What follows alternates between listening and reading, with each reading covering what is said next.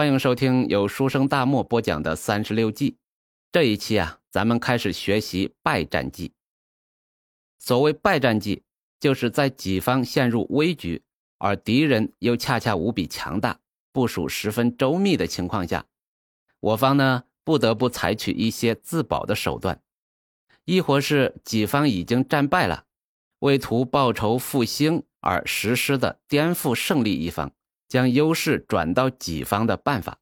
今天呢，咱们先学败战计第一计美人计。美人计啊，大家都知道是啥意思，用美色去接近对方，以达到自己的目的。那在军事上，在三十六计里，美人计有什么理论基础呢？咱们先看原文：兵强者攻其将，将智者伐其情。将弱兵颓，其势自危。利用御寇，顺相保也。咱简单的翻译一下：敌人的士卒强健，兵力强大，那直接打呀是打不过的，就要想办法对付他们的将领。对于那些将领英明又足智多谋的，就要想办法从情感上去腐蚀他的斗志，挫败他的意志。那如果将领的斗志衰退，那士气呢必将颓废消沉，他们的战斗力自然就会减弱，形势啊也必定自行萎靡。那利用这个计策来抵御敌寇，可以顺利扭转战局，最少啊也可以自保。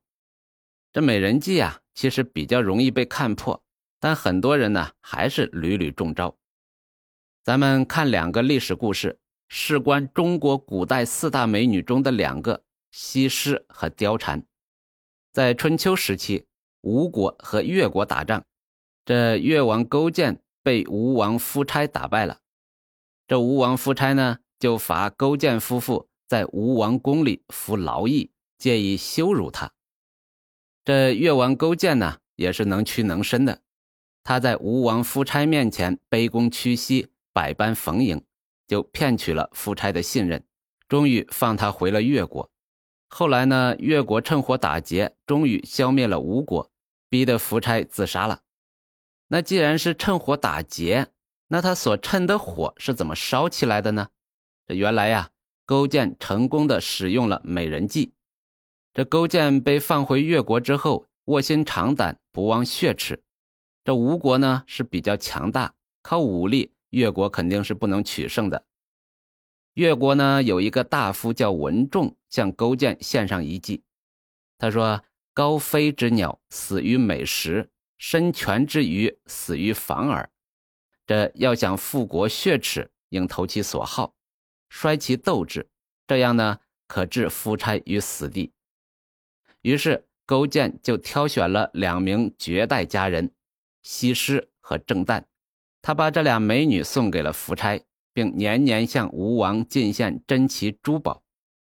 这夫差呢，认为勾践已经被他臣服了，所以一点也不加怀疑。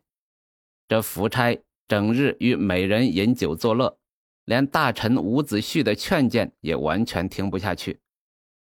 后来呢，吴国进攻齐国，这勾践还出兵帮助吴王伐齐，借以表示忠心。麻痹夫差，吴国打胜了之后，这勾践还亲自到吴国祝贺。这夫差呀，贪恋美色，一天比一天厉害，根本不想过问政事。这伍子胥力荐无效，后来反被逼得自杀了。这勾践看在心里，喜在心中。在公元四八二年，吴国大旱，勾践趁夫差北上会盟的时候。突出骑兵伐吴，那吴国呢，终于被越国所灭，夫差呀也只能一死了之。咱们再看一个东汉末年有关貂蝉的故事。东汉末年，九岁的献帝即位，董卓自立为相国。此人呢，凶残奸诈，那在他的统治下，政治腐败，民不聊生。董卓有个义子叫吕布，骁勇异常。帮助董卓干了不少坏事有一天呢，董卓宴会文武百官，吕布忽然进来与董卓耳语了几句。这董卓呢一声冷笑，吕布便将大臣张温拉了出来。这过了不多久啊，侍从把盛着张温人头的红盘托上，这董卓就笑道：“张温想要害我，我命吕布把他杀了。”这来参加宴会的人呢，吓得魂飞魄散。老臣王允当时也在座，他眼看老友被害，悲愤万分，回到府中长吁短叹，直到夜深人静啊，仍然在他的后花园徘徊。这时呢。他的茶几旁传来了女子的叹息声，这王允循声望去，原来是他的养女貂蝉。这王允就问他为何悲伤啊？这貂蝉说：“见大人为国事烦闷，内心不安。”王允看了他半天，这董卓、吕布狼狈为奸啊！我想用美人计离间他们，除掉董卓，不知道你愿不愿意？这貂蝉呢就说：“我万死不辞。”第二天，王允设美酒佳肴宴请吕布。这吕布刚坐下来啊，貂蝉就出来了。这吕布大惊，不觉呀神魂颠倒。临别时呢，王允答应将貂蝉许配给吕布为妻，说择个良辰吉日，亲自送到府中。这过了几天，王允又请董卓到家中赴宴。这席上呢，各种珍贵菜肴罗列齐备。